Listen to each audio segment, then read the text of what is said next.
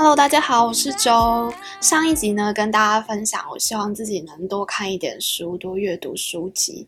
今天的节目呢，就想要跟大家介绍几个我常常在听的 podcast。呃，就继上一集。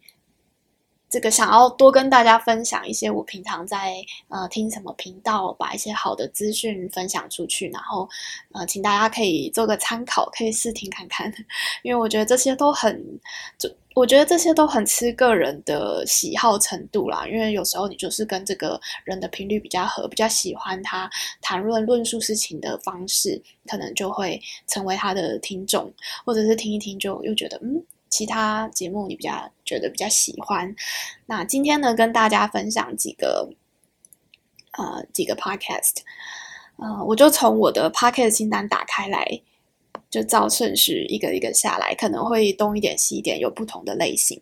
那第一个呢是吴淡如的人生实用商学院，如果大家本身就是很常听 podcast 的话，这其实是一个。非常 popular、非常热门的节目。那我想要分享一下，我一开始，呃，节目电视节目上，呃，看到呃吴淡如她主持节目的时候，其实我觉得她是一个很强势的主持人，所以我其实对他那个时候印象没有非常好。对，那我觉得可能那时候我也比较年轻，所以会对于强势的这种这种风格会比较害怕一点。但是我觉得，像我现在年纪比较大了，我觉得比较不怕得罪别人的时候，我就会。当然我自己也不是这样的个性，但是我觉得我会更欣赏就是有个性的人，就他是一个个性是比较立体的立体的人。我觉得这种人其实他的记忆点比较高，那比较能够。把生活活得比较精彩，而不是畏畏缩缩，不敢表达自己意见。对，那因为我对他的印象，我觉得我有刻板印象，觉得他有一点有点强势。但是我其实有做过一个节目，叫做呃改呃固执，为什么大家这么固执？要改变有多难的这这一集在论述的时候，其实我也问我自己说，诶，我是不是不应该？这么的有刻板印象去听这个节目，因为他会红，一定有他的原因嘛，所以我要多听几集，然后多听几集之后，我就发现，诶，这个节目其实蛮不错的，因为我会更了解，因为吴淡如他有透过这个节目讲一些他的成长背景啊，他的一些故事啊，然后呃，譬如说他就是从小就是什么北一女、台大非常优秀嘛，但是他其实一开始是有一种呃被击到，就是觉得哦。不想要让人家看不起，就是一直想要证明自己，他都是用这一股力量去不断的去追求一些事情。对，那他慢慢的在呃年纪越来越大之后，他的一些呃一些想法上也有也有转变。然后在其实我觉得在他访问过程当中，我其实也可以看到他很个性很温和的一面，并不是像我当初对他的一个刻板印象。我觉得这是我的。偏见，我的偏见对。那他其实访问的很多内容都是跟一些创业故事有关，然后或者是一些，其实我觉得很多很很有趣、很精彩故事，有被诈骗的啊，或者是什么奋斗的啊、创业的啊，然后有很多，其实我觉得很多重要的一些理财的观念跟想法在里面也都有不断的被提到。虽然我不知道大家的年龄层是怎么样，会不会觉得这个节目比较老一点，或者是嗯。但是，但是我觉得它是一个很实用的节目，也蛮蛮娱乐的啦。所以我觉得是是一个非常好的节目，而且它的来宾都是很多故事的，蛮推荐给大家。另外一个节目是亲子天下 Podcast，我觉得我现在觉得这部这个节目非常的非常的棒，因为我自己有一个快要两岁的小朋友嘛。那我觉得从这个节目当中，它里面有提到很多很实际有用的方方法去跟小孩沟通，比如说小孩。呃，突然问爸妈一些问题该怎么办？对，那小孩跟别人别人相处，从学校回来，就是他他会告诉你很具体的方式跟建议，还有小朋友为什么会这样想，要怎么跟小朋友沟通。其实我觉得像这种在讲一些比较心理学或是人际关系啊这类的频道，其实很多。那其实我觉得人搞定好自己是第一步。就是你跟自己的自我对话，因为你自己其实，在心中你都会有怎么看自己，怎么定义自己，呃，先从这边开始嘛，然后接着跟别人互动，要去了解这个呃社会运作的方式啊，这个 social norm 就是 这个气氛是怎么样啊？要察言观色啊，等等，这是第二步。那第三步呢，就是当你有小孩之后呢，其实你要算是协助着小孩一起去成长。那看着小朋友长大的过程，其实你也会反思自己哦，原来我小时候也是这样啊，或者是那我现在要怎么去一起帮助小朋友解决这个问题，或是我要怎么去跟小朋友好好沟通，而不是一直成为一个。一直气炸炸锅的父母等等，这又是另外一个不同的挑战跟层面。那我觉得这个亲子天下的 podcast，它不不只是只在讲这个亲子的关系，其实它他在讲对小朋友的沟通，其实有时候也可以反映在人跟人之间的沟通，因为其实现在很多人 也都还没长大嘛。就是有点像巨婴一样，其实这也不完全是一个贬义词啊。因为如果你心中有维持一个很童趣的一块，当然也是很好。或者是在某一些地方，其实我们还是需要呃去了解自己到底怎么了。对，因为有时候其实我们没有讲出来，我们心中有些想法，其实也是很幼稚的。但是我们知道讲出来可能很不不得体、不合适，但实际上这个想法会。在我们脑海里面，那会影响着我们的行为。那透过这个亲子天下 Podcast，它就是帮助我们去审视、了解自己。我觉得它也是一个再次了解自己。那除此之外，它也有讲到一些家庭的关系啊，呃，或者是家庭的经营啊等等。我觉得都是一个很适合有不论有没有家庭的的人去听。那如果你特别有小孩的，我觉得它是一个很不错的频道。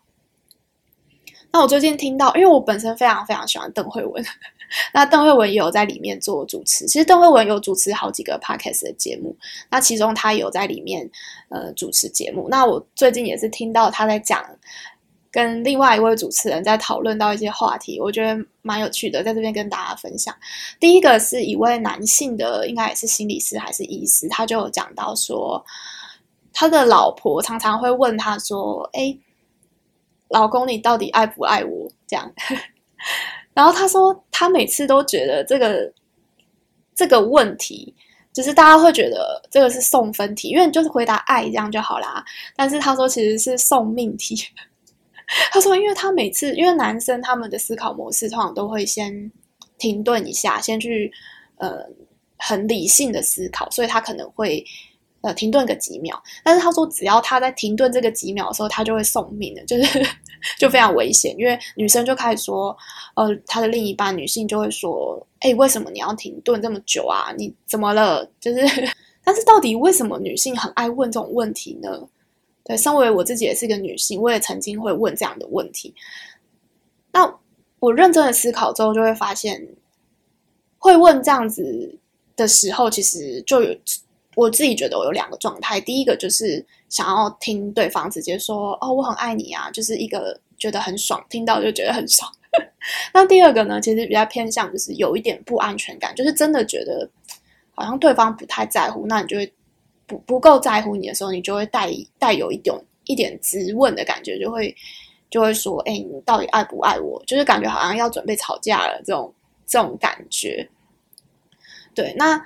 后来，因为呃，其实我跟我老公在相处模式的这个过程当中，后来，因为我老公还是心理学背景的嘛，那他也会引导我去思考，就说：“哎，那你问这个问题的话，那你平常……”难道你感受不到就是我的一些行为吗？他没有质问我，他只是在引导我去这样思考。然后我就说：“哦，有啊，我觉得你平常一些行为感觉都很爱我。”那我老公就说：“那那你到底为什么要问这个问题？”那我当下就会说：“哦，就是就想要听你说你爱我啊之类的。”但我后来就就同意我老公的论点，所以我也不会再问这个问题，因为这。是不管怎样都有一种带有一点质问的这个感受感觉在里面，所以我之后会换一个方式，就会直接先跟他说：“哎，我爱你。”那也希望他也回复，就是“我也爱你”，类似这样，就是一个就是我主动去说，而不是要用一种有一点质问的方式。另外有一个邓惠文医生也有讲到说，就是有一个千古的问题嘛，就是什么呃，老婆跟妈妈掉到水里，就问老公要救哪一个。哎，我后来发现这个题目就是在韩国也有诶、欸，就是我跟我的韩国好朋友大洋，就是我们聊天的时候，他也跟我说，他们也很爱问这种问题。就原来世界各地都一样。然后呢，呃，这个邓惠文医师呢，他就给了一个回答，他就说，呃，他说有很多很多男性在问他这问他到底该怎么回复这个问题，他就针对这个问题，甚至写了一篇文章，他就说到说。如果你的老婆这样问你的时候呢，你就要回复她说，你就要把这个问题丢回去，然后跟她说：“啊，老婆，你怎么会问我一个这么困难、这么困难的问题？我真的没有办法回答。然后，呃，你怎么了？你是不是呃有什么什么心事？是不是我最近不够关心你啊？类似这样。”他说：“就是要用这样的方式去访问，就是。”同时顾及，其实老婆只是希望你呃表示她很重要，对，但但是你不能选择，因为你怎么选都错，然后反而他会站在一个角度就说：“哎，怎么了？是不是你不爱我了？” 邓惠文一直给的答案说：“你要那个老公要要就是装可怜，说哦你怎么了？你是不是嗯？”对，是不是不爱我了？这样的方式去回答，我是觉得蛮有趣的，所以这一个 podcast 推荐给大家。好，然后接下来呢，呃，还有一个大人的 small talk，我觉得他也是一个非常优秀的 podcast。对，那他讲了很多职场啊、人际关系，提供很多样的想法，而且主持人非常的有工作经验，本身是专案管理员、管理师，就是他有相。相对应的经验，我觉得是一个非常有料、有内容的主持人。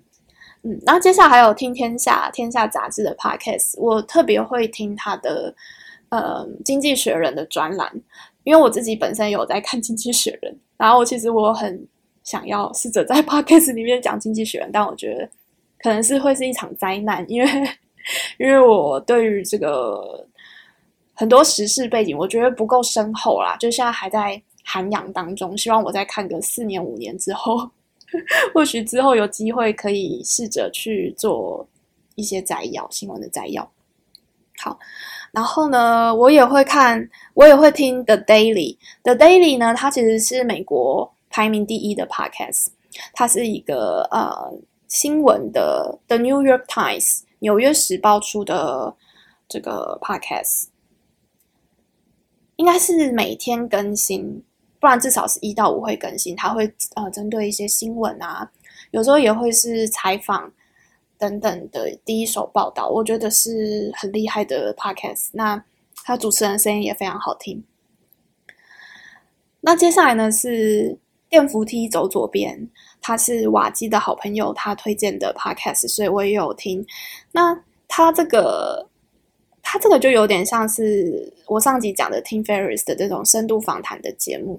他本身是在 IG 工作的一个工程师，后来就辞职全职去做 Podcast。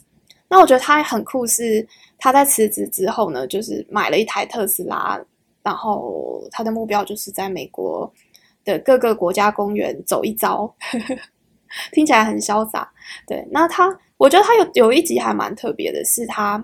第三十七集叫做“妈妈都听得懂的区块链基基础”，对，然后他就是找了呃几个对区块链比较了解的呃人工作的人，然后还有他自己的妈妈，然后开始在讲区块链，区块链嘛，然后还有讲一些基础的比特币，什么是挖矿等等。如果大家对这议题有兴趣，可以参考看看。对，然后再来是瓜吉，瓜吉我有听过几集啊，但是我。我觉得他有一点娱乐，蛮好笑的，但是我，我并没有办法，他不是我的 type。我会知道这个 podcast 也是因为我之前在做 podcast 研究的时候，我觉得好多人都听这个 podcast。好，然后接下来是哇塞心理学，它也是一个非常非常优秀的 podcast。我我觉得最近我听到一集蛮有感的，他在讲那个。逃兵追缉令，他在讲一些军中呃遇到的一些霸凌啊的议题。那我觉得，我觉得非常值得省思。那如果是军中的朋友们，我也蛮推荐大家听的。希望大家未来成为长官之后，不要成为霸凌别人的人，不要有媳妇熬成婆的心态。好，然后接下来是股癌，股癌也是我嗯每集都会必听的节目，因为我觉得对我来讲，我喜欢听有一些新的东西的这个内容，像哇塞心理学，我觉得对我来讲并不一定都是新的，因为很多名词或者很多概念我可能有听过，对，那当然他。帮我复习是非常棒的。那有不同的观点去论证这样的事情，我觉得是好事。可是相对于来讲，像古癌这样子的时事更新，或者是他比较多理财的知识，是我比较缺乏的。我觉得它是一个呃，我我比较喜欢听的节目类型。然后接下来是 All In，就是我上次上一集推荐的这个很多美国人，我不会念他那个名字，好像 Chamas 什么。对，就是他这些主持人，他他们在讨论一些一些问题。其实他们有很多的，嗯，时事、科技等等的议题。对，我觉得蛮也是蛮厉害的一个英文 podcast。然后再来是刘碧荣的谈判书房，另外一个是叫什么？刘碧荣国际新闻评论，他是用新闻简短摘要。的，我觉得是很厉害的一个节目。对，那他最近又出了一个新的节目，叫做《谈判书房》，也是蛮有趣的，有有教到我们一些说服啊、谈判的技巧。嗯，是一位教授，那他的节目也推荐给大家。然后接下来就是《The Tim Ferriss Show》，就是上次跟大家讲到一个深度访谈的节目。呃，他的拼法叫做 Tim Ferriss，T I N F E R R I。S S T I N F E R R I S S，好。那下一个节目是 M 观点，呵呵，也是非常厉害、非常优秀的节目，在讲一些科技啊、商业啊，或者是政治啊的观点，有非常完整的一些分析，譬如说财报的分析，或是最新的这个。呃，最新的一些商业有关的新闻、策略、政策等等，我觉得也是一个非常好的节目。好，那呃，接下来是徐玉切入点，我之前蛮常听的，那现在偶尔会偶尔会听。对，那我觉得他他真的是分析的一些想法都是很成熟，然后很不错的观点，就是可以帮助我思考。然后接下来下一个推荐的是表姐必亲，我觉得表姐是很棒的一个主持人啊，很很很娱乐、很有趣的一个节目。对，然后但是我觉得他的这个二百五新闻周报，然后最近有做一个新闻节目啦，我觉得嗯可以参考看看。对，就是他会加入一些个人的论点啊，所以我觉得这个东西大家可以各自解读，就不知道是算好还是不好，这都。我觉得这个都很很，我觉得这很困难，很难去评价。就像敏迪选读，我觉得他也是一个很认真在整理新闻的很优秀的 podcast，但是他一样会加入一些个人的观点。像我觉得对于这个，我都觉得很战战兢兢，因为因为就我自己而言，我其实有时候在接触到一些敏感议题的时候，我会听不同人的观点，我会发现哦，原来差距是这么的大。对，但当然，我觉得如果只是单纯的分享新闻，又没有论点，这样又感觉好像少了点什么。对，所以我觉得这个东西大家可以参考看看。对，然后我觉得表姐她她在分享一些国际新闻的时候，她其实就会透过时事去带一些她的想法。那我觉得也可以听听看，就是不同的想法嘛，不论是你是支持或者是嗯部分支持。好，那因为时间的关系呢，我们会把接下来我推荐的 podcast 切成下一集。那我们下个礼拜见，拜拜。嘿很开心你把节目听完了。如果你喜欢我的节目，欢迎您订阅我是周这个 podcast，也欢迎您邀请您将这个节目分享给你身边的亲朋好友。那我们就下集见喽，拜拜。